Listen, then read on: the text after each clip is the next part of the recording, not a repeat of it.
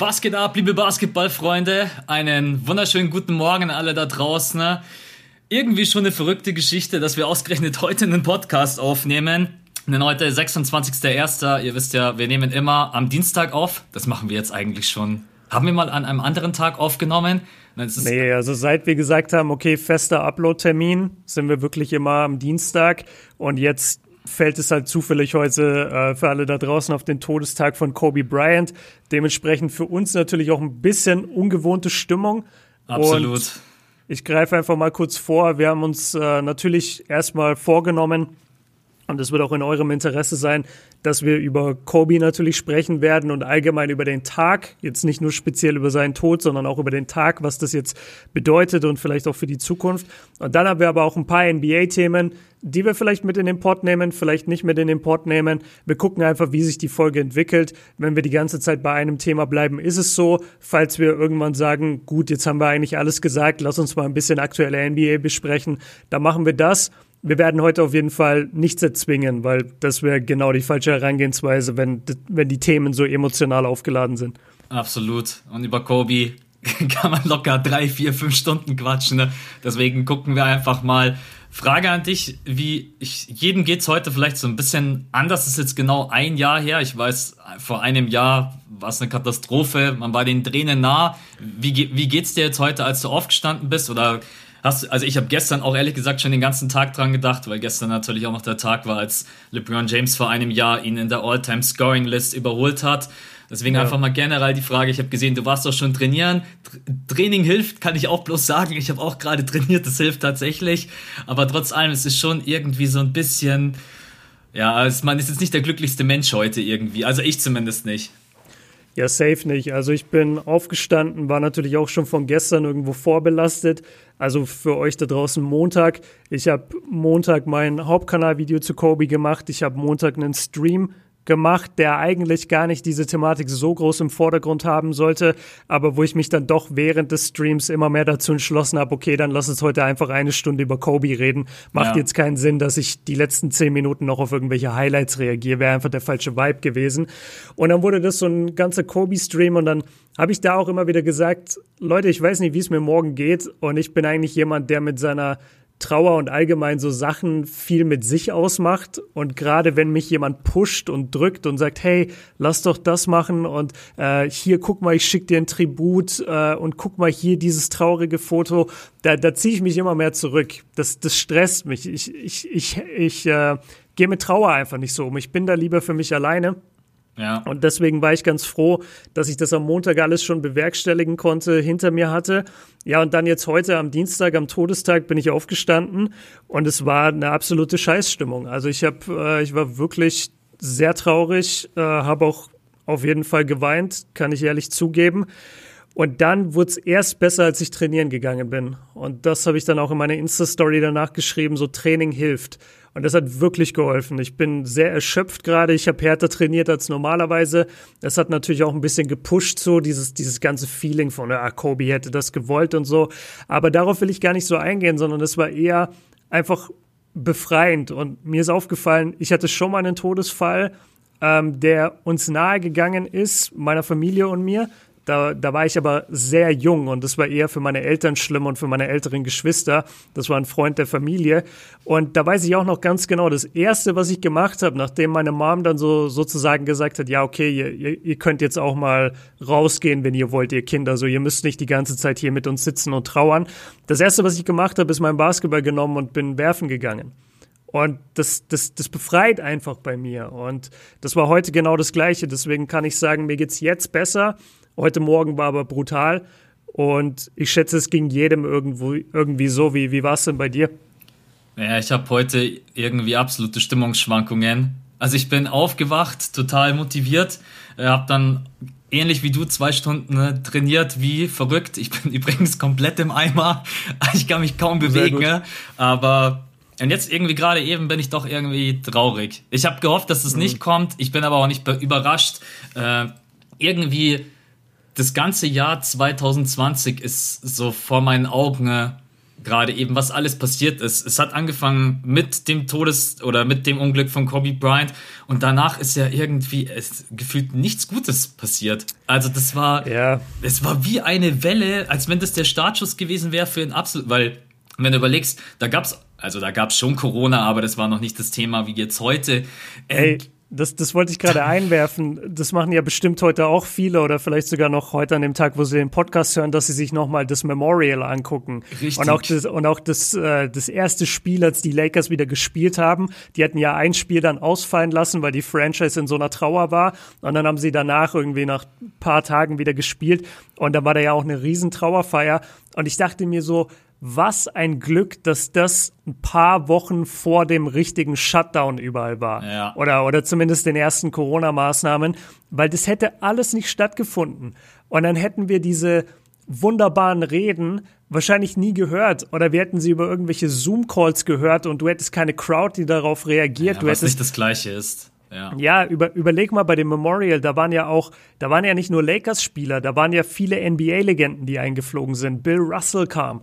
So, der, der ist ja absolute Risikogruppe, der hätte niemals ähm, Ja. dann ins Staples Center gekonnt. Steph Curry war da, James Harden, Russell Westbrook, viele wichtige Spieler in, in Kobys Karriere, die wären alle nicht da gewesen. Es wäre kein, kein Event gewesen, um das Leben von, von Kobe und von Gigi zu feiern. Und da war ich wirklich dann auf eine komische Art und Weise total froh, dass es vorher passiert ist. Aber, und das, das wurde mir, das ist mir noch nie bewusst gewesen, aber da dachte ich auch so, ah krass, jemand hatte geschrieben, stellt euch vor, Corona wäre einfach ein, zwei Monate vorher passiert, dann wäre Kobe nie in diesem Helikopter gewesen. Ja. Und wenn du damit anfängst, dann kriegst du echt Gänsehaut und denkst dir, fuck, ja, genau das und ah, wieso war es neblig an dem Tag? Aber so, so darfst du halt nicht reingehen, das, das macht dir nur kaputt. Ja. Nee, klar, wenn.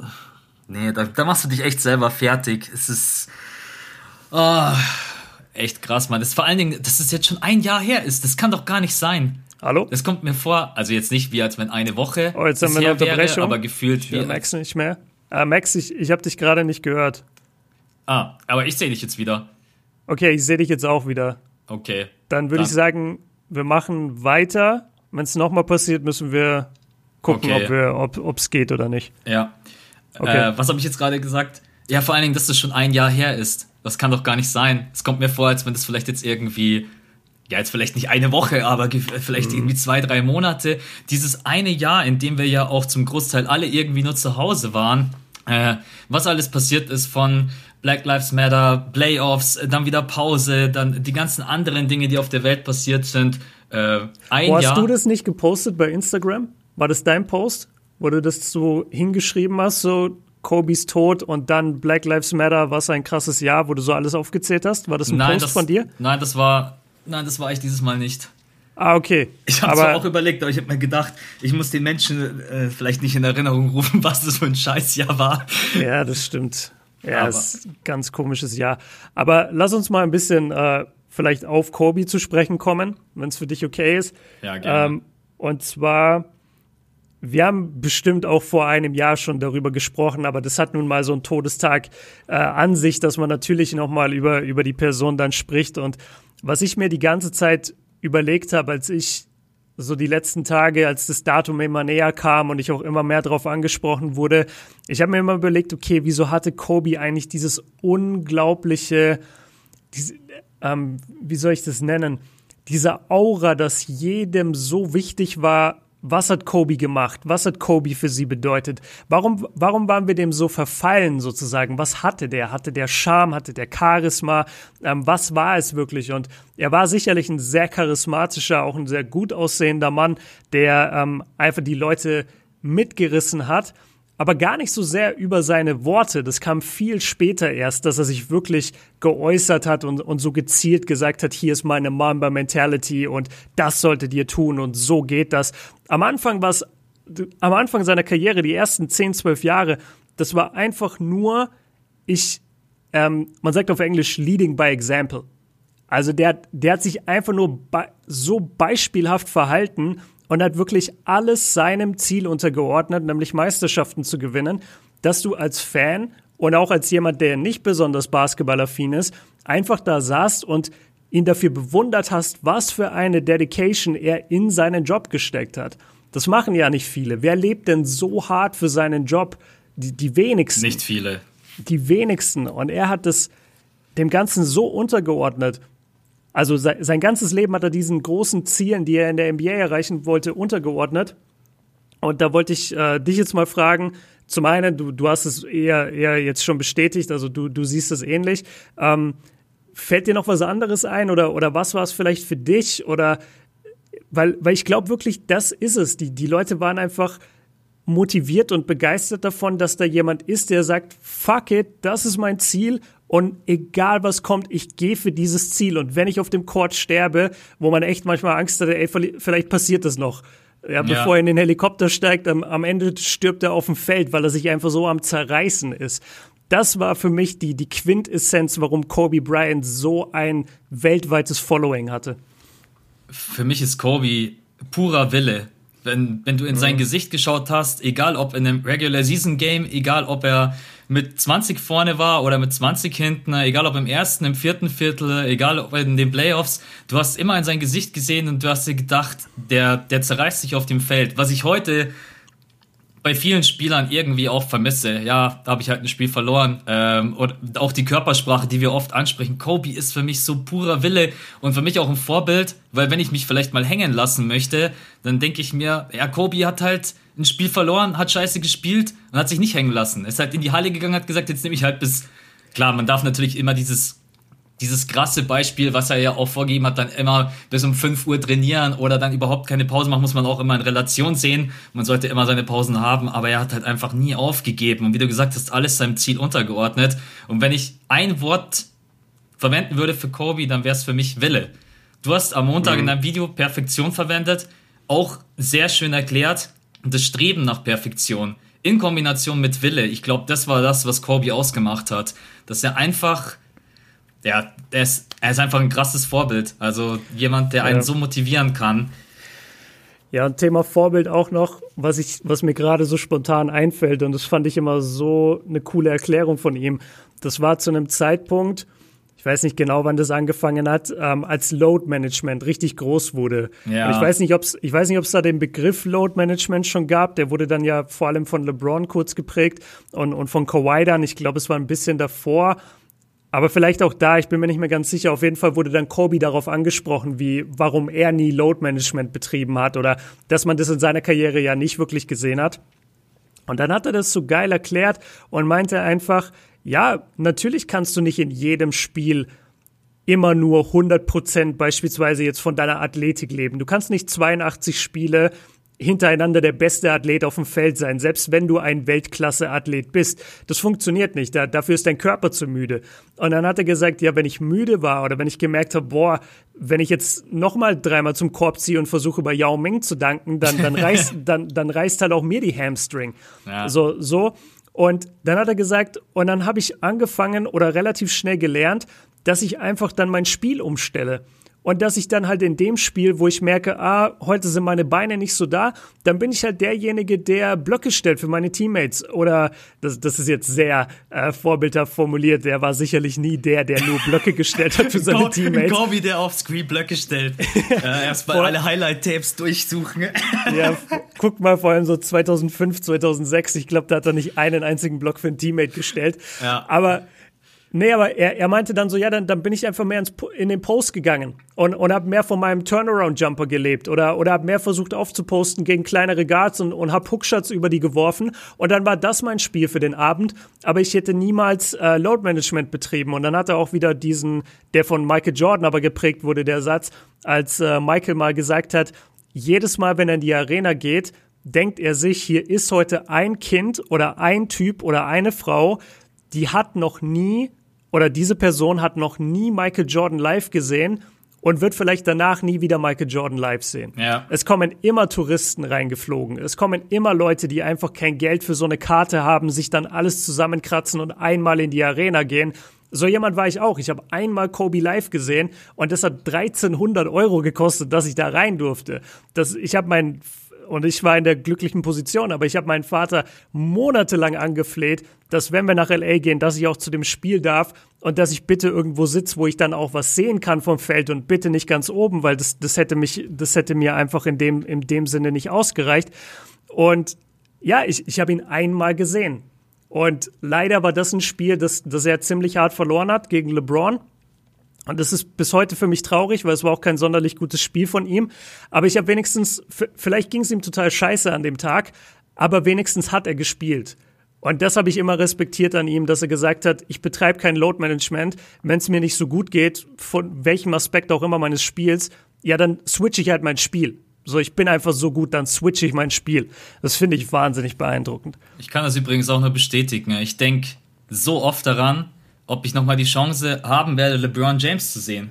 Damals, als wir mhm. in Oakland waren, äh, Warriors gegen Lakers, es wäre ja. vielleicht die einzige Chance in meinem Leben gewesen, keine Ahnung, wie es jetzt weitergeht in den nächsten Jahren mit Corona und mit in die USA fliegen, LeBron James mal live zu sehen.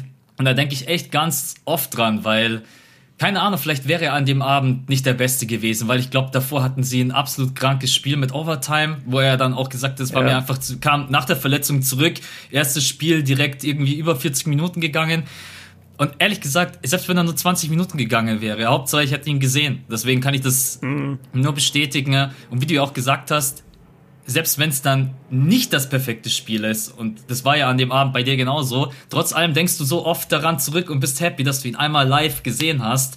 Und, ja, und, du, und du hast zumindest so eine Bewegung im Kopf. Ja. Weißt du, das, das reicht ja. Wenn wir an die Spiele denken, bei denen wir jetzt zusammen waren, und wir hatten ja da auch, also so musst du dir vorstellen, saß ich damals auch im Staples Center, so von der Entfernung zum Court. Also wirklich gute Plätze. Ja. Wir, wir haben ja sehr gut gesehen in Oakland.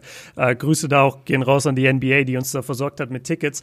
Das war ja alles super, aber du, du erinnerst dich natürlich nicht an das ganze Spiel. Das, das, das funktioniert in deinem Kopf gar nicht, weil du in deinem Kopf so viel Fernseh-NBA-Material gewöhnt bist, dass das selbst wenn du dann einmal bei einem Spiel bist, stimmt, ja. wenn du dann oft genug die Highlights von dem Spiel siehst, dann vermischt sich das auch wieder und du hast gar nicht mehr diese, diese, diese, diesen Moment sozusagen.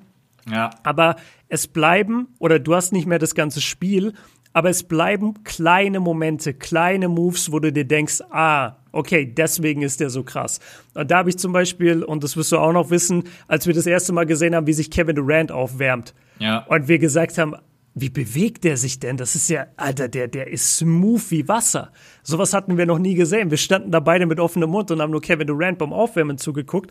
Und bei Kobe war es so in dem Staples Center, er hatte einen seiner Signature Turnaround Fadeaways. Die so krank Einen waren. davon. Ja. Einen davon, ja. Der, der dann vielleicht, ich weiß nicht mehr, ob der reingegangen ist, aber ich habe diese Bewegung live vor Augen. Und das ist für mich eine Erinnerung, die, die werde ich für mein Leben lang behalten.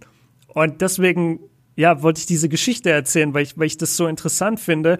Und man kann dann ja auch wieder die Parallele ziehen und sagen, okay, guck mal, du wachst nicht jeden Morgen auf und dir geht's super. Manchmal ja. bist du mega müde, manchmal bist du total abgefuckt von irgendwas, was dir passiert ist. Du hast Streit mit einem geliebten Menschen, du, du wirst irgendwie blöd im Internet gedisst.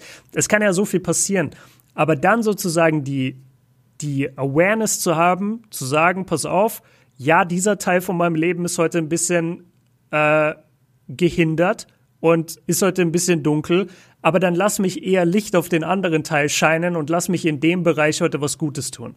Das finde ich zeigt es und so habe ich Kobis Karriere immer gesehen. Ich dachte nie, ich werde wie Kobe. Ich bin, ich bin nicht so groß wie er. Ich habe nicht die Athletik von ihm. Ich wusste immer, ich werde nicht wie Kobe.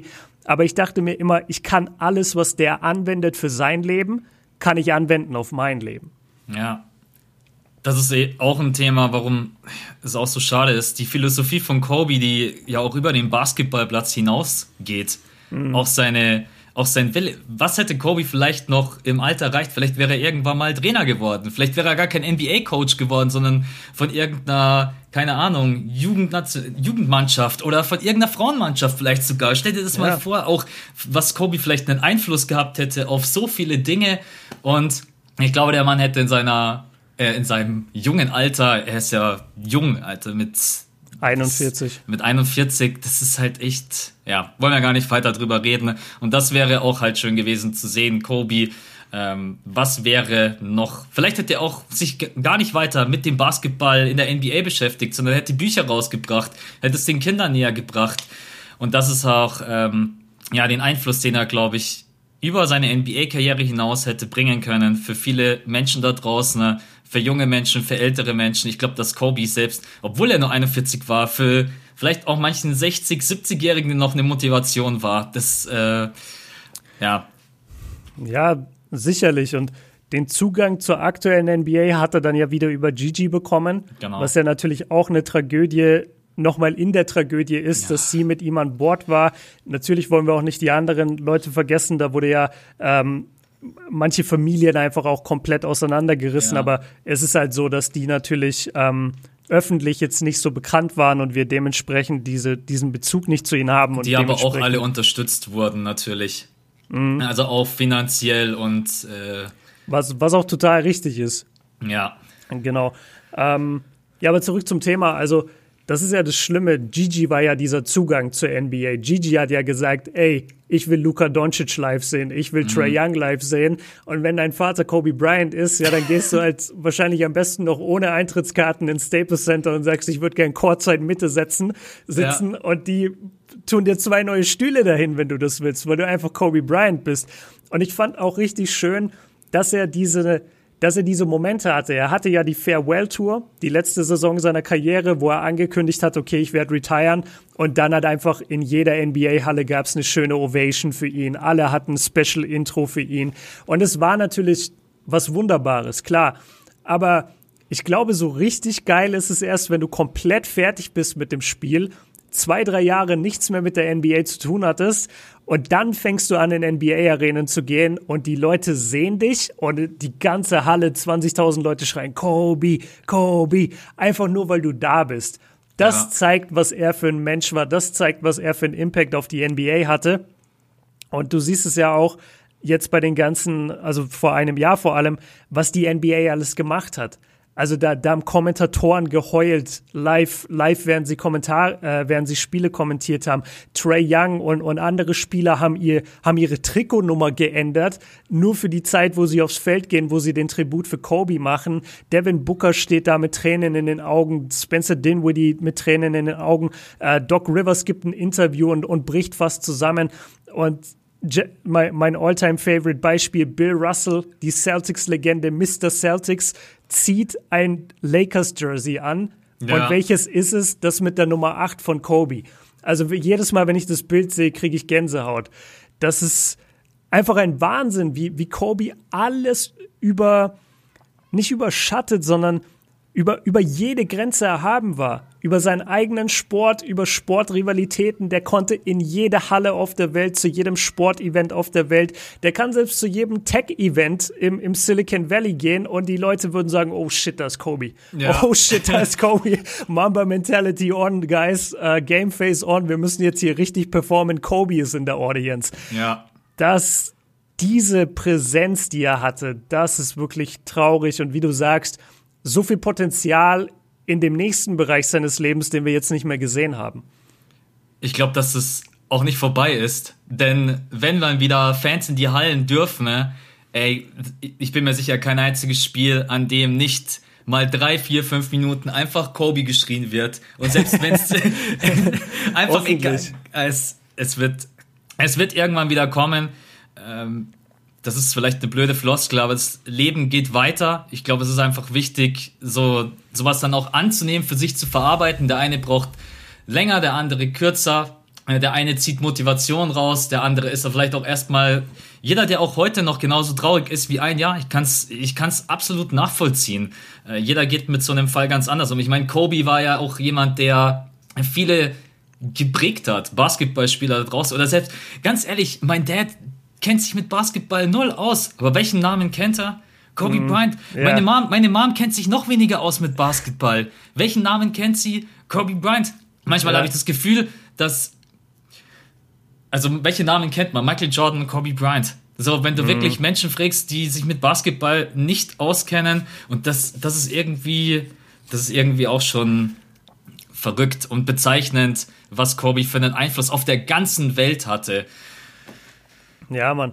Ey, und da muss man Kobe auch Props geben. Oder ich weiß halt gar nicht, woher das eigentlich kam. Aber irgendwann hat es halt angefangen und jeder Mensch auf der Welt hat es angenommen. Dieses berühmte, wenn du irgendwas in der Hand hast und du wirfst es in den Korb, am besten ein Stück Papier, das du in den Mülleimer wirfst oder halt sonst irgendwas, du machst einen krassen Wurf im Basketball im Spiel. Die Leute schreien automatisch Kobe. Ja. Das, entweder die Leute sagen es selber oder jemand sagt so von der Seite, oh, Kobe. Weißt ja, du? Und das, ja. ist, das ist so universell. Und ich kann das nur, ich kann das nur unterschreiben, was du gesagt hast. Ey, meine Eltern, die, klar, die, die wissen natürlich von meinem YouTube-Kanal und kennen dementsprechend auch meinen Spitznamen seit, seit Jahren schon, bevor es den Kanal gab. Ähm, die wussten natürlich, wie, wie viel mir irgendwie Kobe Übrigens, bedeutet. wenn man irgendwo Kobe eingibt, also vielleicht liegt es auch daran, dass ich jetzt natürlich mit dir seit drei, vier Jahren und dich in die Suche oft genug eingegeben habe, aber wenn ich ja. Kobe eingebe, kommt, kommst du über Kobe Bryant bei mir.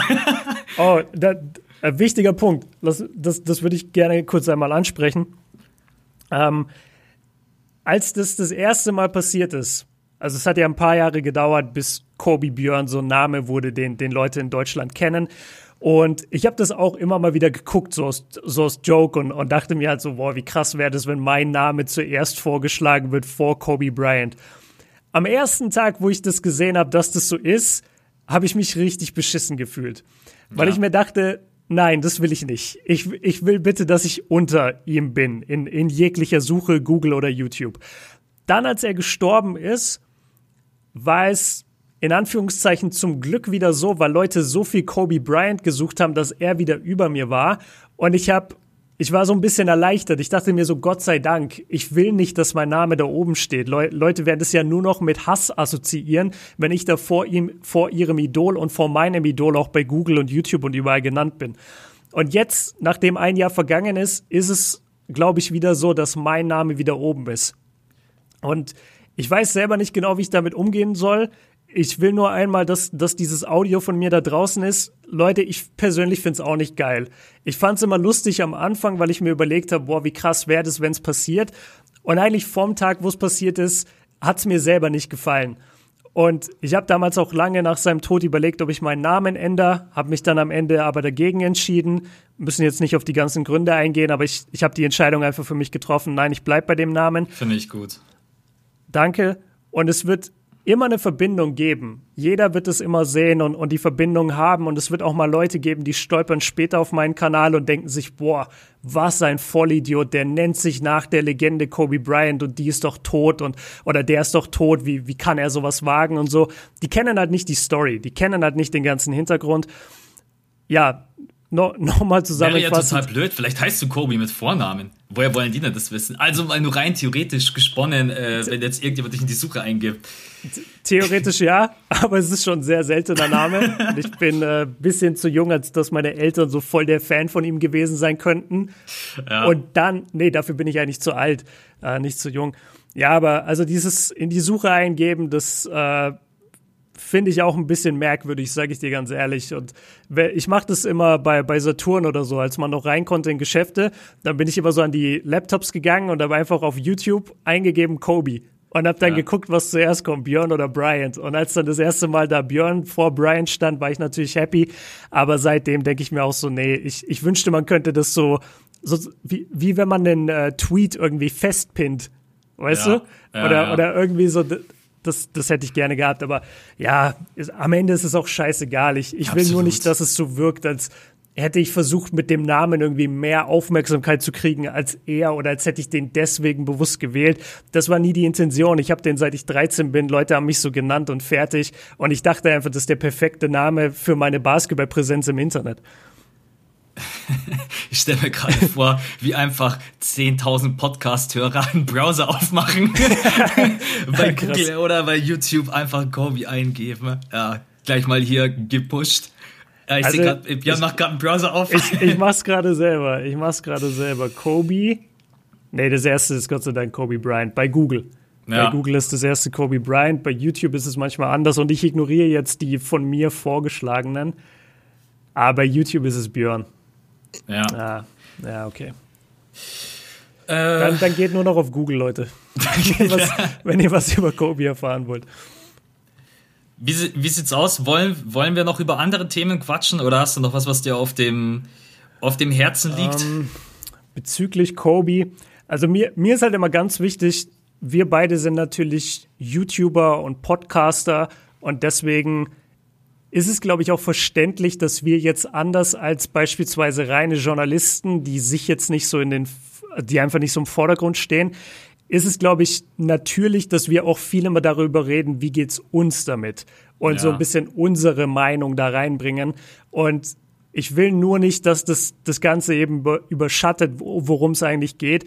Und äh, deswegen würde ich einfach nur noch mal gerne sagen, Kobe Bryant war ein absolutes Ausnahmetalent im Basketball der aber nicht nur aufgrund seines Talents so beliebt wurde und so bekannt wurde und so erfolgreich wurde, sondern weil er eben auch den Willen, wie Max gesagt hat, reingesteckt hat, weil er alles diesen Zielen untergeordnet hat. Und er war einfach ein großartiger Mann. Er, er hatte seine Familie, er hatte seine vier Töchter. Ähm, Gigi ist leider mit ihm gestorben, die Viele Leute prophezeiten ihr eine große Karriere im Frauenbasketball. Ich sehe jetzt auch kein Problem, warum das nicht hätte klappen können bei ihren Anlagen und bei dem Training, das sie bekommen hat. Ja. Ähm, man kann natürlich nie sagen, ja, die wäre safe in die WNBA gekommen, aber lasst uns da in, in dem Fall halt ein bisschen träumen und, und einfach sagen, ja, es wäre so passiert. Also ganz schlimmes Unglück, ein herausragender Mann, der viel zu früh, viel zu früh von uns gegangen ist und wir beide wollen eigentlich dann nur weiterhin das predigen, was wir auch schon damals gesagt haben und immer wieder sagen.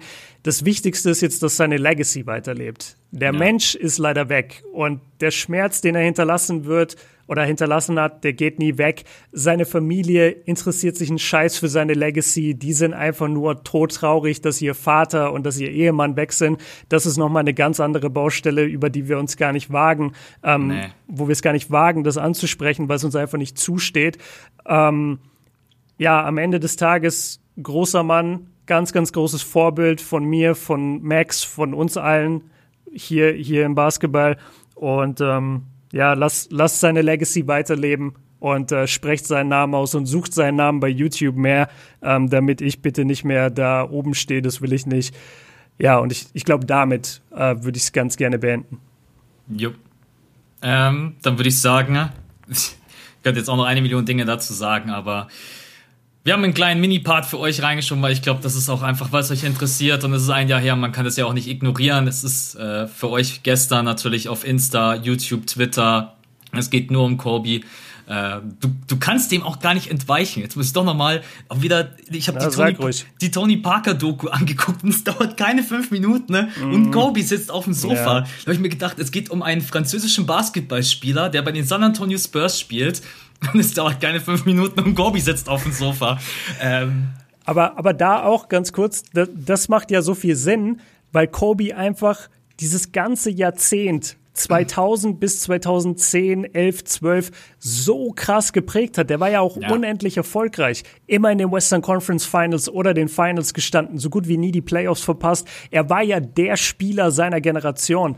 Und deswegen ist auch jeder Spieler aus dieser Zeit ist irgendwie ver verwandelt, verbandelt mit Kobe und hat natürlich Stories zu erzählen. Äh, in der, in der Dirk Nowitzki-Doku sitzt er genauso. Ja. Und das ist eine Wahnsinnsehre für Dirk, dass sich da Kobe Bryant hinsetzt und sagt, ja, Dirk Nowitzki war mit mir auf einer Augenhöhe. Wir haben um den Titel competed. Und äh, das Gleiche wird er über Tony Parker gesagt haben. Das, das zeigt einfach, wie unfassbar erfolgreich er war, dass so viele Basketball-Leben und Legenden mit ihm verbunden sind. Und Kobe wirkt auch egal wo er eingebunden ist, immer nie abgefuckt oder dass er da jetzt keinen Bock drauf hätte. Immer ein Lächeln auf den nee. Lippen, wenn er die Geschichten erzählt. Und wenn er halt dann noch erzählt, dass er extra Französisch lernt, um Tony Parker auf dem Feld ein paar Sprüche reinzudrücken. Das ist halt auch schon einfach so. Und da lacht er drüber. Und er sagt, das hat mir halt einfach getaugt. Ich wollte jemand einfach ein bisschen was reindrücken. Aussprache wäre mal interessant gewesen. das, das, gleiche hat er doch mit äh, Doncic neulich gemacht. Ja. Also neulich, kurz vor seinem Tod. Ein paar Wochen vor seinem Tod hat er Doncic auf Slowenisch getrashtalkt und dann dreht sich sich Doncic so um und sieht dann Kobe und lacht und umarmt ihn. Ja. Das ist einfach geil. Das ist wirklich einfach geil. Ja. Und ich glaube, mit dem Lächeln gehen wir jetzt rüber ähm, ja. zu unseren kleinen Mini-Themen. Wo, wo, sind wir denn jetzt gerade eben bei? Ja, 30 Minuten. Okay. Ähm, Wo willst du? Willst du überhaupt ja, NBA-Moment machen, nervigster Moment? Oder was, was interessiert dich am meisten? Ne? Nee, lass, lass beste NBA-Moment machen, weil wir, ähm, ich habe deinen gesehen und meiner ist sozusagen ein kleiner Zusatz zu deinem. Deswegen geh einfach rein. Ich weiß wahrscheinlich, welchen Zusatz du meinst. Deswegen äh, gehe ich wirklich auf das ein, was ich reingeschrieben habe. Und zwar, mein NBA-Moment ist derzeit jeden Dreier, den LeBron James versenkt in der NBA. Ich habe mir einmal die Stats aufgerufen für euch. LeBron James nimmt gerade eben 6,6 Dreier, also so viel wie noch nie in seiner Karriere und trifft 41,2 Prozent. So viel wie noch nie in seiner Karriere. Leute, die jetzt gerade sagen, ja, aber was ist denn 2012, 2013? Nope, da hat er 40,6 getroffen. Und das ist auch wieder für mich gerade wieder so, der, der Mann ist nicht normal. Der denkt sich halt einfach, okay, meine Athletik ist, ist immer noch gut, ist aber ich immer bin, noch da. Ich bin, ich bin nicht mehr der 2012er, 2013er LBJ bei den Heats. Wenn du mir im Weg stehst, dann Jetzt hätte Bulldozer, ich Bulldozer ich dich und Bulldozer, dann springe ich noch über dich drüber. Genau, und jetzt sagt er halt einfach, okay, ich fühl's gerade eben, der Wurf sieht absolut nice aus. Äh, die Distanz, die Wurfbewegung, das Pick and Roll mit Anthony Davis wird dadurch natürlich noch gefährlicher, weil du LeBron James halt überhaupt keinen Raum geben kannst. Deswegen mein NBA-Moment ist gerade eben, wie LBJ einfach von der Dreierlinie schießt. Und ich bin mir sicher, dass dein Moment jetzt wahrscheinlich heute Nacht gegen die Cavs ist. Ja, äh, genau. Deswegen. Aber genau, aber lass mich dazu noch was sagen, weil du hast das, äh, welches Jahr ist das? 2013, genau, sein, sein MVP-Jahr, wo er auch fast Defensive Player of the Year noch geworden wäre, wo Marcus Soll ihm so ein bisschen den Award äh, strittig gemacht hat. Und da hast du gesagt, da hat er auch 40 Prozent von der Dreierlinie geschossen, ja. bei 3,3 Versuchen pro Spiel. Und jetzt sieht man die Entwicklung. Er, er schießt in dieser Saison genau doppelt so viel, nämlich 6,6 Dreier. Und wenn man sich überlegt, dass das abgesehen von dieser kurzen Zeit da bei Miami nie wirklich seine Stärke war und er echt lange gebraucht hat, um sich einen verlässlichen Dreier draufzupacken, das ist schon eine Wahnsinnsentwicklung. Und ich bin ja immer noch der Überzeugung, dass LeBron spätestens jetzt seit dem Titelgewinn da in der Bubble in diesem Modus ist, der immer beschrieben wird, wenn es um Larry Bird oder Magic Johnson oder Kobe auch geht, wo einfach dann gesagt wurde, so im Nachhinein, ja, und irgendwann kam sie in diese Phase, wo sie einfach gesagt haben, hm, was könnte ich heute auf dem Feld machen? Ach ja, ich nehme heute mal zehn Dreier und gucke, wie viel ich treffe. Oder so ein Larry Bird, der gesagt hat, äh, ja, in dem einen Spiel gegen die Hawks, so die gingen mir so, also, das ist nicht auf meinem Level. Ich habe einfach jeden Bucket mit links gemacht. Ja. Weißt du, die, die geben sich so selber Challenges im Spiel und ich finde, da ist LeBron gerade, der ist so erhaben über jegliche Competition. Es gibt niemanden in der NBA, der ihn ansatzweise touchen könnte. Das Einzige, was passieren kann, ist, dass sein Team besiegt wird aber LeBron James wird weder aufgehalten noch gut verteidigt noch sonst irgendwas. Der ist zu gut, um gut verteidigt zu werden. Das ja. geht einfach nicht mehr. Und, und Kevin Durant ist gerade so an der, an, der, an der Schwelle, wo ich das auch über ihn sagen würde. Und, und Curry auch. Also es gibt so ein paar, die, die das haben. Und ich liebe das gerade, LeBron zuzugucken, weil der ist nur noch Selbstvertrauen. Weil der einfach weiß, es kann mich niemand verteidigen. Was wollt ja. ihr von mir? Und jetzt treffe ich auch noch den Dreier. Also geht mir einfach aus dem Weg. Ich mache, was ich will. Es ist, äh, vielleicht, das unterstreicht eigentlich auch, was gestern passiert ist. Ende dritten Viertels hat er einen Wurf äh, daneben gesetzt. das ist wahrscheinlich dein Moment, deswegen übergebe genau. ich jetzt an dich. Ja, danke. Ich weiß, ich, ich, ich rede dauernd zu viel. Äh, ja, gestern das Spiel gegen die Cleveland Cavaliers für euch vorgestern. Äh, LeBron macht 46 Punkte, davon über 20 im vierten Viertel. Und der Grund dafür war einfach, dass er im dritten Viertel hatte er den Buzzer sozusagen genau. zum dritten Viertel auf der Hand, äh, hat einen Jumper genommen, der ist auf die Ringkante gebounced und ist dann wieder raus, also ist nicht reingegangen. Und LeBron läuft dann zur Bank und sieht so im Augenwinkel entweder einen Cavaliers-Fan oder einen Cavaliers-Mitarbeiter, der da, der da saß oder sich aufgehalten hat und laut LeBrons Aussagen sich ein bisschen zu doll gefreut hat. und ich fand die Formulierung auch so geil. Ja, der hat sich einfach zu sehr gefreut, dass ich da den Wurf daneben gehauen habe. Und dann siehst du auch bei LeBron, wenn ihr euch die, die Highlights anguckt, wie er, wie er direkt so einen Gesichtsausdruck so bekommt, so ja, ja, okay, du wirst schon sehen. Du wirst ja. schon sehen im vierten Viertel. Und er übernimmt einfach so hart dieses vierte Viertel. Und es war für mich auch ein kompletter Kobe slash Michael Jordan I took it personally Moment, äh, was ja so groß gemacht wurde durch die Last Dance Doku und es, ah, ich liebe zurzeit LeBron zuzugucken. Ich nehme das jetzt vorweg, der ist auch mein Spieler der Woche, weil er einfach so untouchable ist gerade. Und ich weiß, er hatte dieses schlechte Spiel mit drin mit den 17 Punkten, aber selbst die, na und, da macht er halt im nächsten Spiel wieder 46 und 34. Er, er ist für mich der mit Abstand beste Spieler der Welt und es ist so ein Privileg, ihn spielen sehen zu können. Deswegen Spieler für mich der Woche, ohne Moment der Woche, das mit dem Fan. Vor allen Dingen hat die Cavs einfach outgescored. also, der, also einfach, er hat 21 und die Cavs haben einfach 20 Punkte. Äh, ah, ja, das ist so Curry-Shit.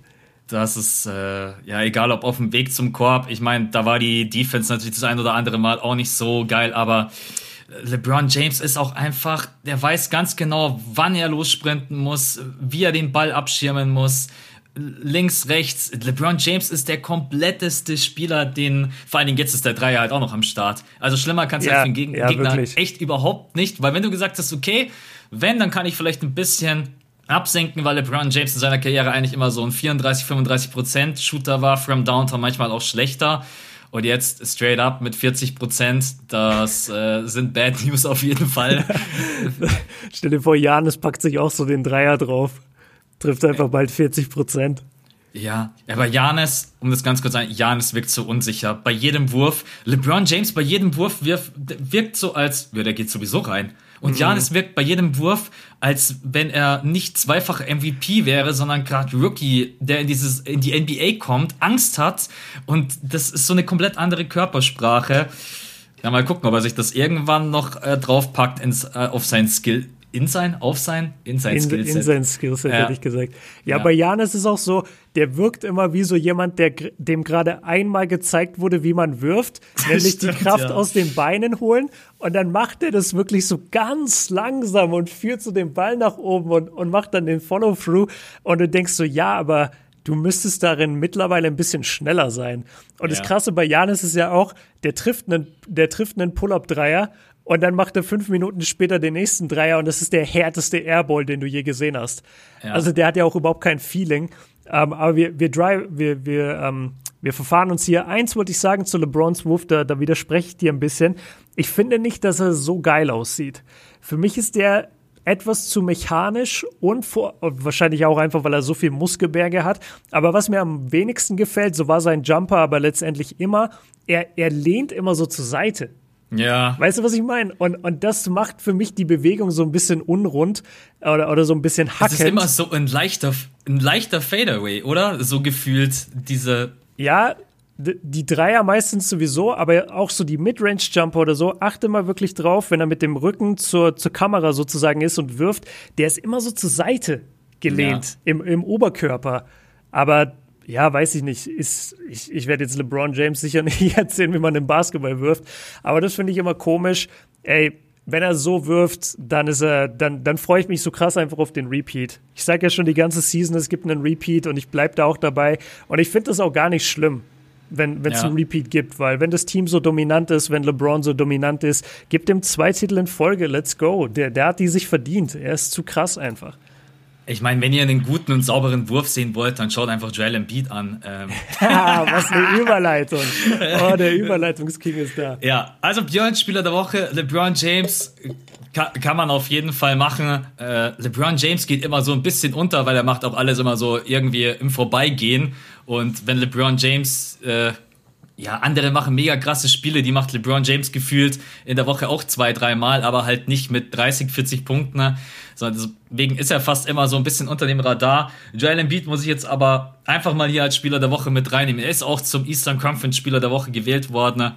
weil, ohne jetzt mal auf die Stats einzugehen, wenn er nicht spielt, verlieren die Sixers bisher jedes Spiel in der Saison. Und der ist Mann, das so? Wirklich bei ja, jedem? Ah, ja, also bei jedem Spiel, äh, es waren bisher vier Spiele, mhm. äh, wo manchmal auch leider gar keine Begründung. Ich schaue auch immer, warum er fehlt, weil mich dann natürlich interessiert, äh, hat, will er selber eine Pause nehmen, Corona-Protokoll, was auch immer. Also zum Beispiel heute Nacht hat er gegen die Pistons nicht gespielt. Die haben wieder Back-to-Back -back gegeneinander gespielt. Im ersten Spiel hat er gespielt, im zweiten nicht. Keine Ahnung, ich finde keine Information, warum er nicht gezockt hat. Auf jeden Fall natürlich direkt mhm. verloren. Die Offense war katastrophal. Ben Simmons war katastrophal. Ja, es waren einfach alle richtig, richtig mies und er zockt gerade eben brutal auf. Also er ist sowohl offensiv als auch defensiv für mich gerade richtig on point. Es wird immer Leute geben, die ihn kritisieren, weil sie ihn auch nicht leiden können. Es gibt einfach Spieler in der NBA, die die mögen einige nicht, selbst wenn sie extrem gut spielen. Jetzt die polarisieren eben, halt. Ja. Und das tut er natürlich auch mit seiner Art und Weise. Ich meine, er holt auch gerade eben die meisten Freiwürfe in der NBA sogar vor Dre Young. Äh, hat auch da einen Spruch rausgehauen, dass er einfach nur cleverer ist als alle anderen. äh, solch, ah, er ist so ein Arsch. Solche, äh, da denke ich mir dann immer so, oh Mann, Alter, wie soll ich den Leuten erzählen, dass ich echt, dass du mein Lieblingsspieler bist und dass ich dich echt feier, wenn du dann immer solche Sprüche raushaust. Ähm, aber ja, in der Woche war er echt brutal. Also er hat die Pistons zerstört mit 33-14 äh, gegen die Celtics äh, einmal 42, 38. Der Wurf sieht gerade extrem gut aus und stabil aus. Er wirkt auch gerade eben nicht so müde wie sonst. Ja, und vor allem, ja. äh, und vor allem, er ist für mich einfach der beste Post-Up-Center, den wir in der NBA haben. Also im Post gegen, äh, gegen Embiid zu spielen, ist so schwierig, weil er auch einfach aus dem Double Team heraus mittlerweile ein bisschen besser agiert. Wurde da ja oft in der Vergangenheit gedrappt und dementsprechend hatte er dann auch Probleme und viele Turnover. Das sieht jetzt gerade viel, viel besser aus. Auch wenn er jetzt zum Beispiel gegen die Boston Celtics fünf Turnover hatte, im Spiel davor hat er bloß einen Turnover. Ja, sieht gerade echt gut aus, ohne ihn jetzt in den Himmel loben zu wollen. Aber Embiid ist gerade für die Sixers der mit Abstand wichtigste Spieler, weil er fast jeden Abend 30 bis 40 scored unterm Korb sowieso eine Maschine ist und dann auch noch die Rim Protection mitbringt. Und jo. Kann ich co-signen. Ich habe ihn eigentlich nur deswegen nicht genommen, weil du ihn genommen hast und ich wollte es nicht zu langweilig machen und wir haben eh über LeBron geredet und dann habe ich das äh, da einmal eingefügt. Wir haben, glaube ich, schon letzte Woche oder vorletzte Woche über ihn gesprochen und ich will nur noch mal betonen, sein Fitnesslevel ist auf einem ganz anderen Standard plötzlich und auch sein Wille ist ganz anders. Er, er wirkt viel mehr man sagt auf Englisch immer engaged. Also er ist wirklich da in den Spielen. Er will die gewinnen. Er hatte in der Vergangenheit oft das Problem, selbst wenn er vielleicht eine gute erste Halbzeit hatte oder mal ein gutes Viertel irgendwo. Du hattest oft das Gefühl, gerade in, de, in, der, in den Schlussminuten, wenn es darum geht, dass er das Spiel übernehmen soll, dass er gar nicht wirklich den Ball will. Und, und dass er selbst wenn er den Ball bekommt, ihn wieder wegpasst oder dann so diese, diese Dreier nimmt, äh, wo du dir denkst, so ja, du kannst zwar den Dreier, aber musst du jetzt mit 2,13 Meter und 100, wie viel Kilo auch immer, jetzt wirklich den Dreier nehmen oder wäre vielleicht der sicherere Bucket, wenn du dich aufpostest und einen geilen Move machst? Ja. Das war früher so frustrierend an ihm und es wirkte auch dann immer in den Interviews so, als wäre ihm das nicht so wirklich wichtig, als wäre ihm das ein bisschen egal, als hätte er Probleme in der Mannschaft, vielleicht ist Ben Simmons auch der, der, der Fit, so geht ihm auf den Sack, was auch immer. Aber das ist jetzt alles nicht mehr der Fall.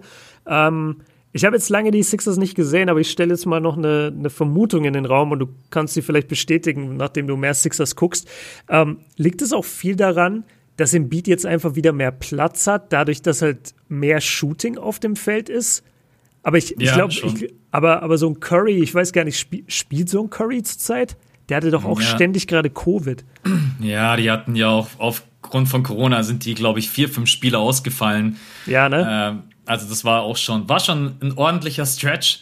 Ne, man muss momentan, also das ah, ja, hilft. Hat, el, hat elf Spiele gemacht, Curry, sorry, wenn ich da ja. reingehe. Also gar nicht jetzt so viele verpasst. Wie viele sind das? Eins, zwei, drei, vier, fünf, sechs. Vier, glaube ich, sind Nee, es sind sieben.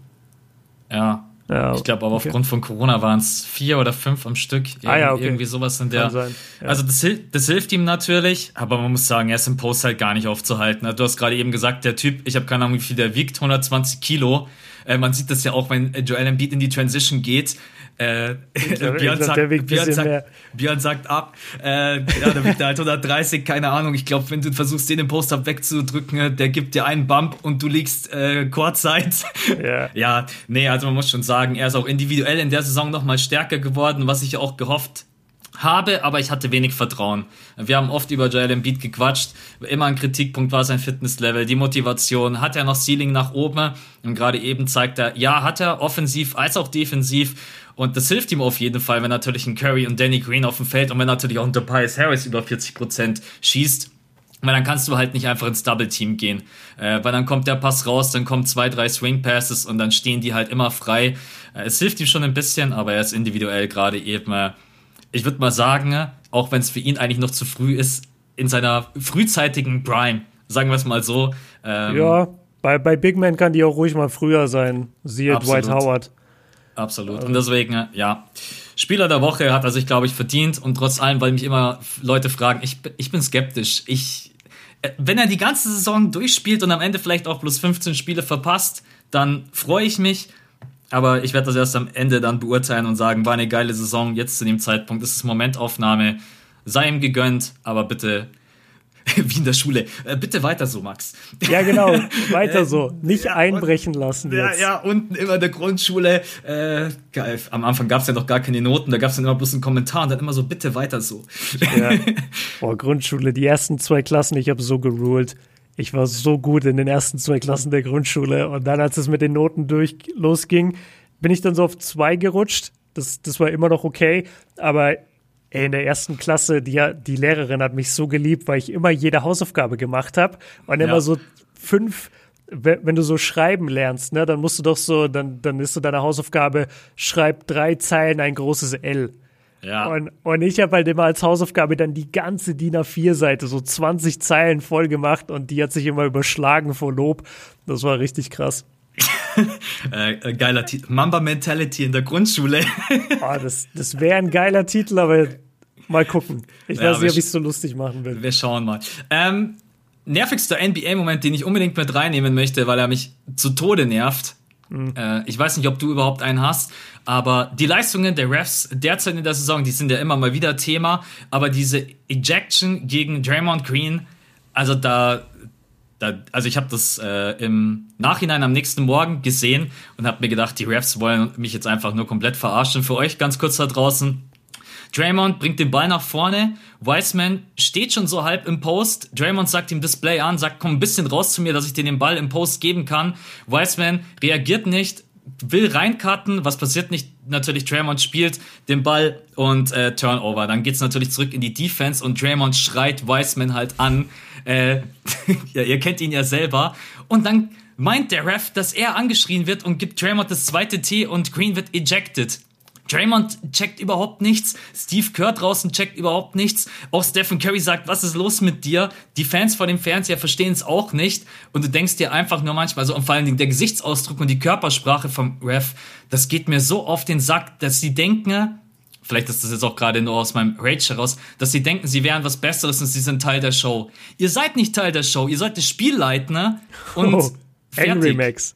Ja, ist auch einfach Geil. so, oder? Ich habe manchmal das Gefühl, dass sie denken, äh, ja, also ich habe es ja gesagt, dass sie denken, sie sind Teil der Show. Äh, muss nicht sein. Absoluter Schwachsinn. Wurde und der Ref hat ja dann im Nachhinein auch noch selber zugegeben, äh, dass das eine Fehlentscheidung war.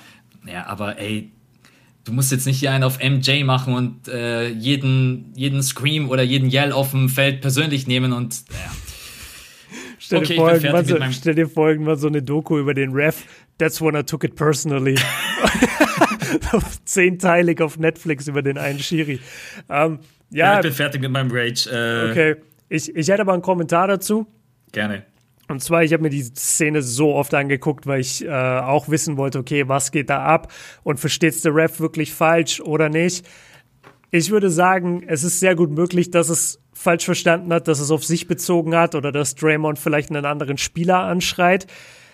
Wenn dem so war, ist es natürlich eine Fehlentscheidung. Aber ich habe so, ein, so eine ganz kleine Idee, dass der Ref sich einfach dachte, boah, geht der mir gerade auf den Sack. Weil das, ja. also wie Draymond da diesen armen James Wiseman, diesen 19-, 20-jährigen Rookie da anschreit und mit was für Wörtern auch und wirklich nicht aufhört und schreit und schreit ey, da, da kann ich schon verstehen, wenn du als Ref irgendwie getriggert bist, einfach zu pfeifen, damit das aufhört. Weil du dir denkst, wie, wie unterbinde ich das denn jetzt? Ja. Es ist natürlich irgendwo der falsche Move, ähm, ihm dafür einen Tee zu geben, wenn es sein eigener Teammate ist. Aber ich finde, so gut, so gut Draymond für Wiseman ja auch ist und, und alle sprechen darüber, wie, wie gut er ihn coacht und äh, wie er sich für ihn einsetzt und so weiter. Aber Draymond kann schon auch sehr anstrengend sein und sehr unfair sein. Das kann dir auch Kevin Durant bestätigen. Deswegen ist Durant auch nicht mehr bei den Warriors, weil das mit ihm und äh, Draymond einfach nie mehr geklappt hätte. Selbst wenn er dort hätte bleiben wollen und dann hätten sie Draymond traden müssen und, und all so eine Sachen. Ich finde, Draymond hat das schon ein bisschen übertrieben. Ähm, ja. Und da kann ich irgendwo den Ref verstehen, wenn er einfach sagt so, boah, nee, das, das nervt mich so krass, ich, ich schicke den einfach vom Feld. Es war wohl auch der jüngste Ref auf dem Feld. Ich weiß nicht, was das bedeutet, ob der jetzt ganz wenig Erfahrung hatte, ob das sein Rookie-Jahr ist, ob der schon zehn Jahre im Game ist, das weiß ich nicht. Aber er war wohl auch der jüngste von den dreien auf dem Feld. Aber ich glaube, wenn du einen T zurücknimmst, ist es auch so das Schlimmste, was du machen kannst als Ref, weil dadurch verlierst du jegliche Autorität, Absolut, wenn du einmal ja. einen Tee zurücknimmst. Deswegen, deswegen hassen wir Fans die ja auch so, weil wir uns denken, ey, jetzt im Nachhinein, so bei der Challenge oder so, oder, oder wenn halt alle Spieler dann sagen, nein, war ganz anders, dass dann nie ein Ref mal cool reagiert und sagt, ja, okay, sorry, my bad, nehme ich zurück. Können die halt nicht machen. Genau deswegen, weil wenn sie es einmal machen, dann kommt bei jedem Call die ganze Mannschaft angerannt und sagt, nimm das auch zurück. Und deswegen können die das nicht. Wie beim Fußball, wo einfach von elf Spielern acht angerannt kommen ja. und immer, Schiri anschreien. Ey, da würde ich mir auch so dumm vorkommen als Fußball-Schiri, weil die kommen da immer von 30 Metern angerannt, diese Spieler, die dann mit dir diskutieren über eine Szene, die am Tor stattgefunden hat. Ja. Und ich würde die alle sofort wegschicken. Ich würde jedem gelb zeigen, der nur zu mir herrennt. Am geilsten ist, wenn der Torwart von 50 Metern angesprintet kommt. Ey, warte, ich habe das gesehen. Äh. Ja, also ja, nee, kann ich schon verstehen. Ich meine, er übertreibt natürlich manchmal. Ich als Coach oder als Mentor von Wiseman ist er, glaube ich, super. Aber er ist schon auch, ähm, ich glaube, Draymond musst du nehmen können, weil der kann dir auch, glaube ich, richtig auf den Sack gehen, wie du gesagt hast. Ja. Ja, und ah, jetzt. Ich habe mich, ich hab mich extra bemüht, Leute, dass es heute mit meiner Stimme nicht so schlimm ist, äh, weil ich darauf angesprochen wurde und es mir selber unangenehm war. Aber jetzt kommt's gerade. Mal gucken, ob wir durchkommen durch den Pod. Ich finde ja überhaupt nicht schlimm, dass er ihn anschreit oder, oder dass das kurz ist. So, du kannst ja sagen, was auch immer, so zwei, drei Wörter von mir aus ein Satz und dann ist wieder gut.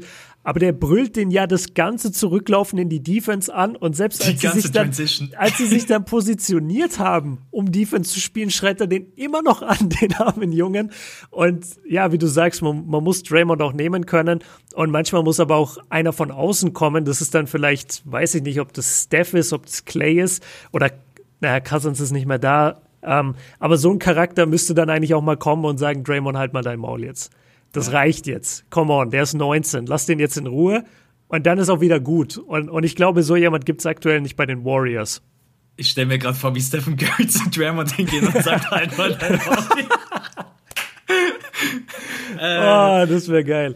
Das ist absolut legendary. absolut. Aber ey, das, das liebe ich ja an Draymond und das mögen wir alle der Typ geht halt durchs Feuer für Curry. Und solche ja. Spieler sind Gold wert. So Typen, die einfach sagen, ich bin zwar ein krasser Spieler, aber mein Star in der Mannschaft, der ist so viel krasser als ich. Egal, was der braucht im Leben, ich bin für ihn da. Und, ja. und so sind Draymond und Clay. Und deswegen funktioniert dieses Warriors-System auch seit Jahren, weil die einfach alle sagen, Steph ist the Golden Child und wir stehen darunter und wir tun einfach alles für den. Absolut. Ähm, lass uns mal zu, zu meinem nervigsten Moment kommen. Ach, du hast ähm, auch einen. Ich, ich habe auch einen. Und zwar, da, da bin ich auch auf deine Meinung gespannt. Äh, hat so ein bisschen die, das Internet gespalten, beziehungsweise eher die Meinung über eine NBA-Legende sehr ins Negative gezogen. Und man beobachtet aktuell sowieso einen ziemlichen Bruch zwischen den aktuellen Spielern und den NBA-Legenden, die im Fernsehen ja. reden, weil die Spieler sich sehr kritisiert fühlen von den alten Legenden und sagen, warum macht ihr das? Warum redet ihr dauernd schlecht über uns? Und zwar ist es die Donovan Mitchell-Shaquille O'Neal-Situation. Hast du die mitbekommen? Ja, nach ja. seinen 36 Punkten äh, hat Shaq ihn äh, quasi ja nicht gedisst, aber er hat halt gesagt, dass er nie, dass er nicht den nächsten Schritt macht äh, und was er dazu zu sagen hat, oder wenn ich mich nicht täusche. Genau, und also die, die genaue Aussage von Shaq war: Hey Donovan, hier ist Shaq. Ähm, ich habe vorhin gesagt im Broadcast, dass du zwar einer meiner Lieblingsspieler bist, du aber niemals oder du einfach nicht den Schritt machst auf das nächste Level, was man braucht, um eine Championship zu gewinnen. Dieser, dieser Spieler bist du einfach nicht. Und dann sagt Shaq noch, ähm, und ich habe das mit Absicht gesagt und ich wollte, dass du das hörst und jetzt sag mir deine Antwort. Und wenn man das mal runterbricht, was Shaq da eigentlich versucht, dann ist es halt ein ganz schlechter Versuch, aus Donovan so eine Antwort herauszukitzeln, so praktisch meine Kritiker sind mir egal, ich mache mein Spiel, ich verbessere mich seit Jahren und ich werde auch diese Stufe erreichen. das wollte Shaq, glaube ich, aus ihm rauskitzeln. Er macht es aber auf so eine bescheuerte Art und Weise. Donovan versteht überhaupt nicht, was er von ihm will, fühlt sich, wie du gesagt hast, eher gedisst und steht dann da, total cool aber, und da, da muss man ihm Props geben, total cool ja. steht er da und sagt einfach nur, alright, dann ist es so. Das ist ja. seine Antwort. Und dann, und dann merkst du auch sofort, wie Shaq so ein bisschen sauer wird. Ich glaube, Shaq sagt dann auch, that's all. Ja, Irgendwie genau. Sowas, äh genau, Shaq ist dann so, ah, that's all. Und, ja. und dann sagt Donovan so, ja. Und dann sagt Shaq, na, okay, gut, ich wollte es dir halt gesagt haben, naja. Und, und, und du merkst, wie sein Bit sozusagen gar nicht geklappt hat, was er machen wollte. Und da muss ich ehrlicherweise sagen, das war einfach nur saudumm von Shaq. Also er hat das, was er schaffen wollte, nämlich Donovan in einem guten Licht dastehen und Donovan sich so ein bisschen selber loben, was jetzt eigentlich nicht so geil ist, aber von mir aus, das hat er überhaupt nicht geschafft, dass Donovan überhaupt checkt, was er von ihm will. Und dadurch entsteht dieser, ja auch die, dieser Mangel an Vertrauen zwischen den Legenden im Fernsehen und den Spielern auf dem Feld, die früher waren das sozusagen deren Anker, deren Jungs, wo die gewusst ja. haben, okay, die Spieler, wenn die im Fernsehen sind, die ordnen nochmal ein für die, für die Kommentatoren, die nie Basketball gespielt haben oder auf dem Level nie gespielt haben.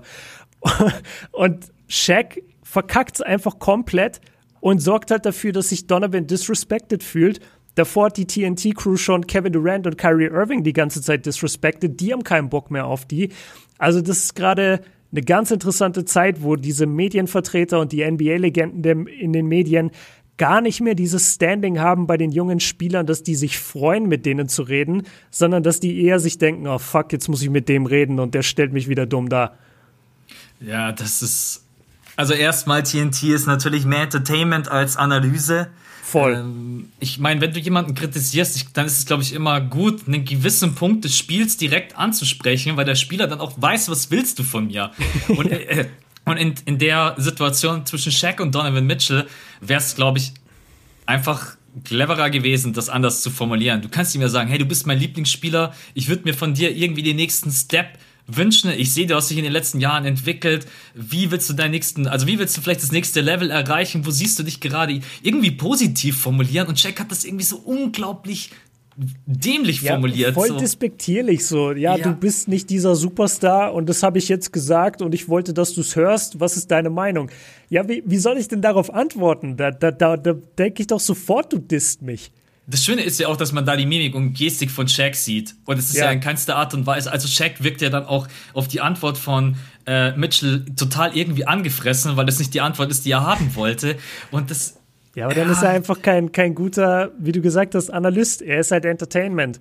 Und ja. ich finde es ich find's eh immer grenzwertig, wenn die Jungs bei TNT Live-Schaltungen in die Studios, äh, in die Halle bekommen wie du gesagt hast, das ist Entertainment. Ich gucke die auch total gerne. Es macht Spaß, ihren Quatsch sich anzuhören und, und wie sie sich gegenseitig dissen und so. Das ist alles cool.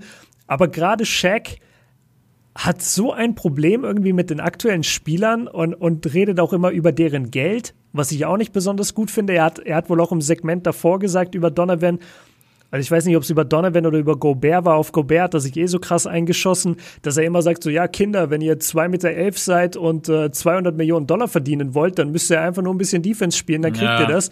Und, und redet einfach immer die Spieler so schlecht, wo auch mittlerweile Gobert so ganz erwachsen geantwortet hat, ey, ich, ich stehe da einfach drüber und ich weiß nicht, was Shaq von mir will.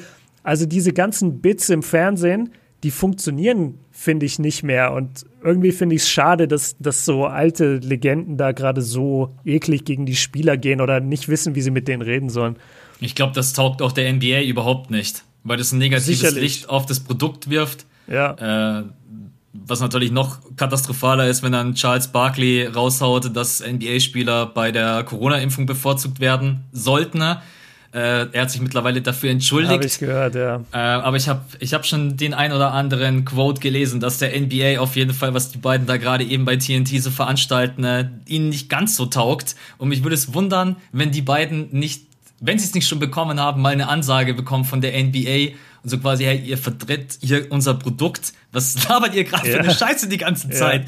Ja, äh, und dann gibt es natürlich auch so Spieler wie Kevin Durant, die sowieso KD ist zwar sicherlich ein bisschen empfindlich, aber der lässt sich dann auch nichts gefallen. Der sagt ja doch, Charles Barkley ist so ein Idiot und können die alten Säcke vielleicht einfach mal ihre Rente genießen. Ne?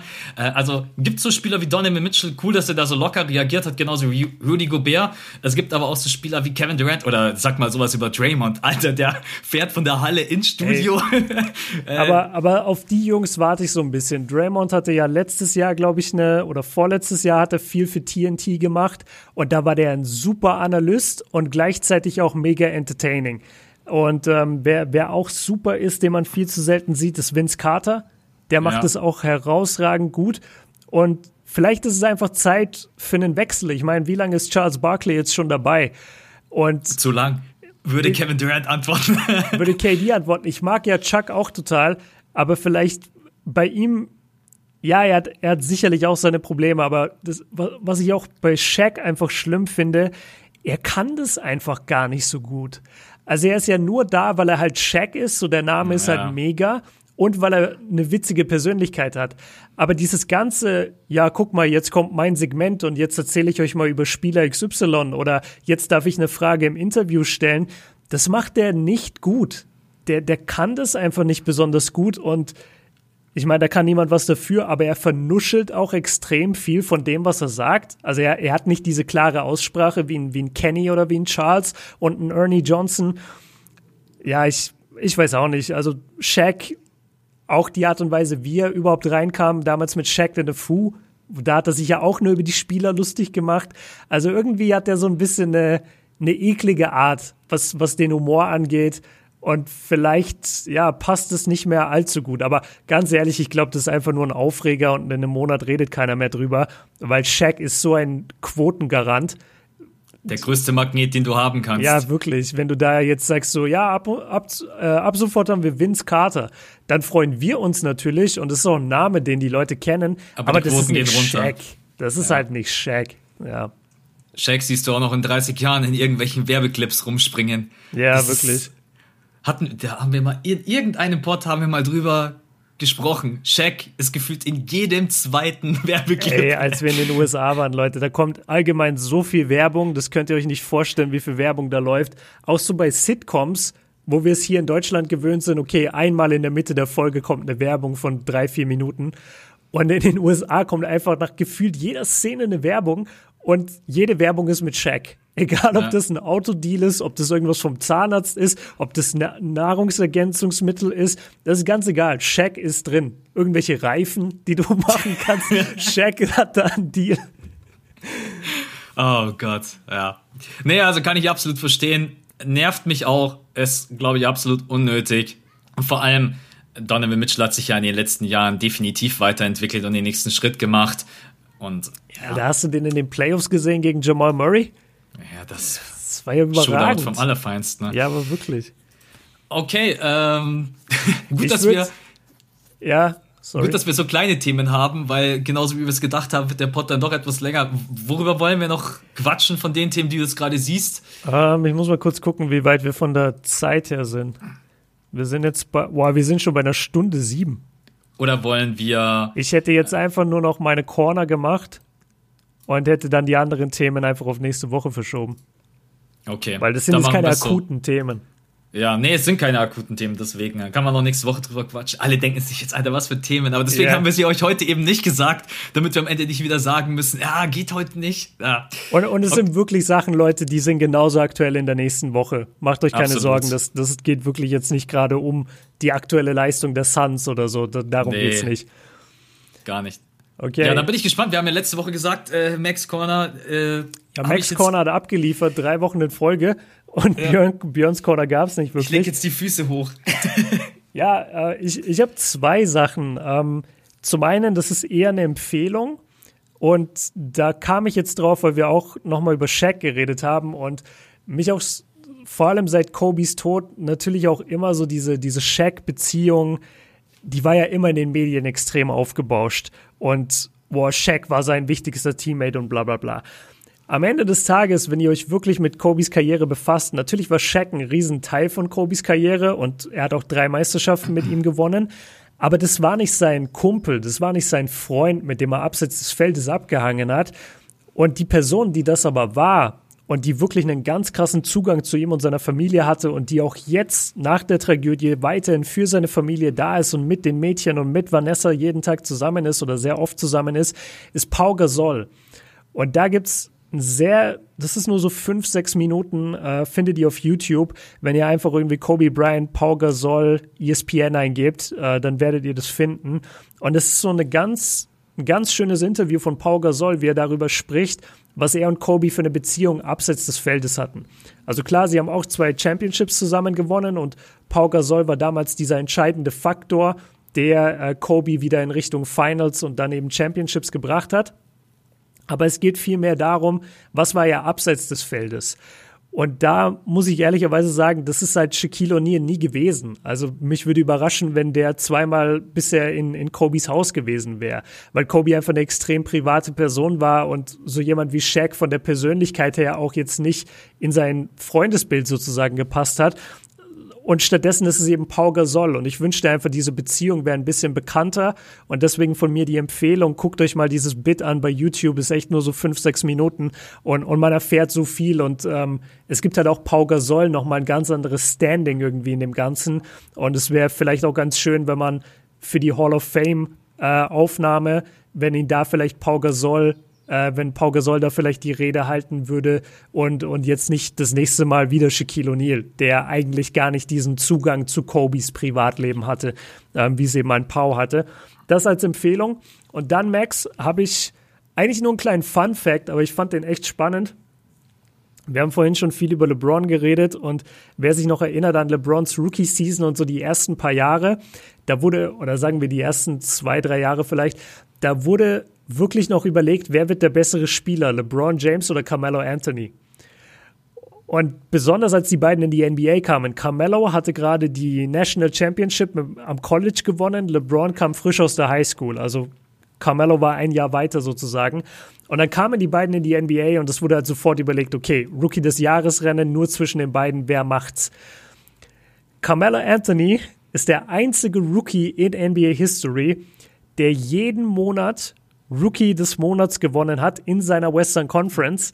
Ja. aber halt am Ende den Titel nicht gewonnen hat, weil eben LeBron auf der anderen Seite im Osten jeden, jeden Monat Rookie des Jahres wurde.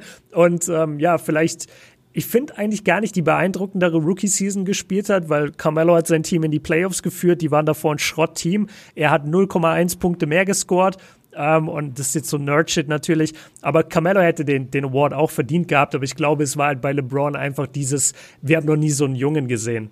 18 ja. Jahre alt, kommt in die Aus NBA, äh, ja. athletischer als jeder andere, kann sofort mit den Big Boys mitspielen, war eben nicht das Jahr im College und ist, ist einfach NBA-ready mit 18. Und das hatte man halt bis dahin nicht gesehen und ähm, seine Athletik und seine ganze Spielweise sehr an Magic Johnson damals erinnert. Und die, die, die ganzen Aspekte haben dazu geführt, dass er den, den Rookie des Jahres Titel gewonnen hat, auch verdient.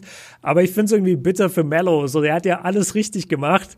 Und am Ende gab es in der Eastern Conference einfach einen, der war noch einen Ticken krasser und der hat dann den Award gewonnen. Und er ist der einzige Rookie in History, dem das passiert ist. Hat Mello eigentlich überhaupt mal einen individuellen Award? Ich überlege gerade. Ähm, Topscorer sicherlich. Ich glaube, ein, zwei Mal Topscorer der NBA. Ja, aber wurde auch wirklich, also, wo äh, du wirklich einen Award kriegst. Ähm, äh, MVP des Rookie All-Star Games. Das ist auch eine ganz bittere Geschichte. In seinem zweiten Jahr war das All-Star Game 2005 war in Denver. Also in Mellows Heimat sozusagen, da wo er gespielt hat mit den Nuggets. LeBron und Dwayne Wade waren All-Stars in dem Jahr, beide in seinem Jahrgang, er nicht. Und er war dann einfach nur beim Rookie All-Star Game und hat da irgendwie, ich weiß nicht mehr, 35 Punkte oder so gemacht und hält, und es gibt dann dieses Bild, wo er diesen kleinen Rookie MVP Award hochhält. Oh. Und da stand damals in der Basket auch so geil einfach nur äh, Carmelo Anthony mit dem äh, äh, wie heißt mit dem MVP des Rookie All-Star Games in seinem in seiner Heimatstadt hätte er sich bestimmt auch mehr erhofft. Und dann siehst du so die nächsten Seiten, wo LeBron und Dwayne Wade halt im richtigen All-Star Game stehen und, und da zocken. Das, das fand ich immer das sehr bitter, mies. ey. Oh man. Ja, also Paul Gasol habe ich jetzt auch noch mitbekommen. Der hat, glaube ich, gestern auch noch mal hat sich gestern auch nochmal geäußert, dass es ihm halt extrem schwer fällt, nach wie vor über Kobe zu sprechen. Ey, Pau Gasol generell so ein feiner Kerl. Ich habe, glaube ich, noch nie was Negatives über äh, generell die Gasol-Brüder habe ich, glaube ich, noch nie was Negatives gelesen. Es sind so feine Kerle und ähm, ja, wird irgendwie, hast du das Gefühl, es wird mehr über die, zwei, über die zwei Championships gesprochen mit Pau Gasol oder mehr über die drei mit Shaq? Nee, immer, immer über den Freepeat. Ja. Und es wird mit Shaqs Persönlichkeit zu tun haben, mit seiner Dominanz damals. Und weil halt wirklich die Medien auch Narrative diktieren. Und wenn dir die Medien 20 Jahre erzählen, ey, Shaq und Kobe, Shaq und Kobe und da ja. kriselt's und jetzt sind sie wieder Freunde, dann denkst du so, ja, das war die krasse Story. Aber Pau Gasol war wirklich sein Bruder. So, so, ja. so Pau Gasol, mit dem war, ähm, ja, hatte er die enge private Beziehung. Und das finde ich gut, dass in dieser kleinen Doku da das rauskam und dass das jetzt hoffentlich mehr Leute auch verinnerlichen. Ich muss echt kein Shaq-Interview mehr sehen zu Kobe, wirklich nicht. Ich, ich bin ja. bedient, ich brauche das nicht mehr. Ich will von den Leuten hören, die wirklich in seinem Leben dran waren. Und das war Shaq einfach nicht, bei, bei allem Respekt natürlich. Also, Shaq, äh, Shaq sag ich schon. Kobe Pau Gasol, ESPN, hast du gesagt, eingeben. Muss ich, ja, mir, später auch, ja. muss ich mir später auch mal angucken. Habe ich noch nicht gesehen. Dann sind wir, glaube ich, für heute. Ja, passt doch. Sind wir durch. Ja. Eins Freitag. Achso, äh, ja. lass mich das erst noch sagen. Und zwar. ah, jetzt kommt's. Alles gut. Also, ähm, ich finde es schön, dass wir hier zusammengekommen sind für den Podcast an seinem Todestag. Du bist der einzige Termin, den ich heute gemacht habe. Das ist das einzige, wo ich gesagt habe, ja, hier will ich heute mit dir recorden. Alles andere habe ich verschoben auf einen anderen Tag, weil ich auch mit niemandem sonst heute groß reden wollte. Und ich finde es richtig schön, dass wir zum einen diesen langen Part über Kobe am Anfang hatten, jetzt auch gerade einen kurzen Part und es trotzdem geschafft haben, zwischendurch aber natürlich auch mal kurz wegzukommen von dem Thema, auch mal zu lachen. Das tut immer extrem gut, wenn man einfach mal kurz lachen kann, nicht an Absolut. diese, nicht an die Tragödie denkt. Und das finde ich einfach sehr schön und, und nach wie vor geht's mir immer vor allem, und ich weiß dir genauso, geht's uns einfach nur darum, hier im fünften Viertel, dass die, dass die Erinnerung an Kobe wirklich hochgehalten wird und dass die Erinnerung für Kobe eine positive ist und eine respektvolle. Und das hoffe ich, dass wir heute erreicht haben. Und ich bin trotzdem eben froh, dass wir auch lachen konnten, weil, weil es einfach gut tut. Und, und deswegen habe ich eben heute bei dir gesagt, so ja, mit Max nehme ich auf jeden Fall auf und alles andere schiebe ich auf die nächsten Tage. Nicht aus Disrespect gegen die anderen, aber mit dir bin ich einfach mega, mega warm und herzlich und ich weiß, was wir für einen Vibe haben. Genau, das, das äh, hat mir sehr gut gefallen und der Podcast hat genau die Stimmung, die ich transportieren wollte. Deswegen danke dir und äh, danke allen da draußen, die zugehört haben. Ja, Leute, schöner kann man den Podcast nicht beenden. Ne? Deswegen, äh, ähm, wir wünschen euch alle auf jeden Fall Kraft, denkt an ihn, äh, geht raus, äh, egal in welcher Form auch immer, wenn ihr zu Hause trainiert oder wenn ihr einfach nur sein Trikot oder irgendwie ein Jersey, wir beide sitzen auch gerade, du hast sein USA 10, ich habe hier sein, äh, nice. hast du die ganze Zeit gar nicht gesehen? Ich habe es gar nicht gesehen, aber ich hätte ja, gehofft, ich, dass es eins ist. Ja. Ah, cool. Ähm, und deswegen, nee, ähm, ja, das ist bei uns beiden auch einmal ganz schön, dass wir, egal was ist, wir können uns immer irgendwie hochziehen und deswegen weiß ich das auch sehr zu schätzen. Ne? Und dann hören wir uns nächste Woche Mittwoch wieder. Äh, lasst euch einfach überraschen, was für Themen auf euch zukommen. Äh, es gibt viele kleine Themen, auch in der NBA kann man jetzt schon so langsam sagen, wird die Sample Size so groß, dass man viele Dinge dann doch ganz gut einschätzen kann, besonders wenn jetzt nochmal eine Woche vergeht. Und dann hören wir uns nächste Woche am Mittwoch wieder. Björn, dir vielen Dank, dass du dir heute an dem Tag Zeit genommen hast. Und ja, dann sehen wir uns nächste Woche wieder. Oder sehen, wir hören uns wieder um 5 Uhr morgens. Bis dann, Leute. Ciao. Ciao.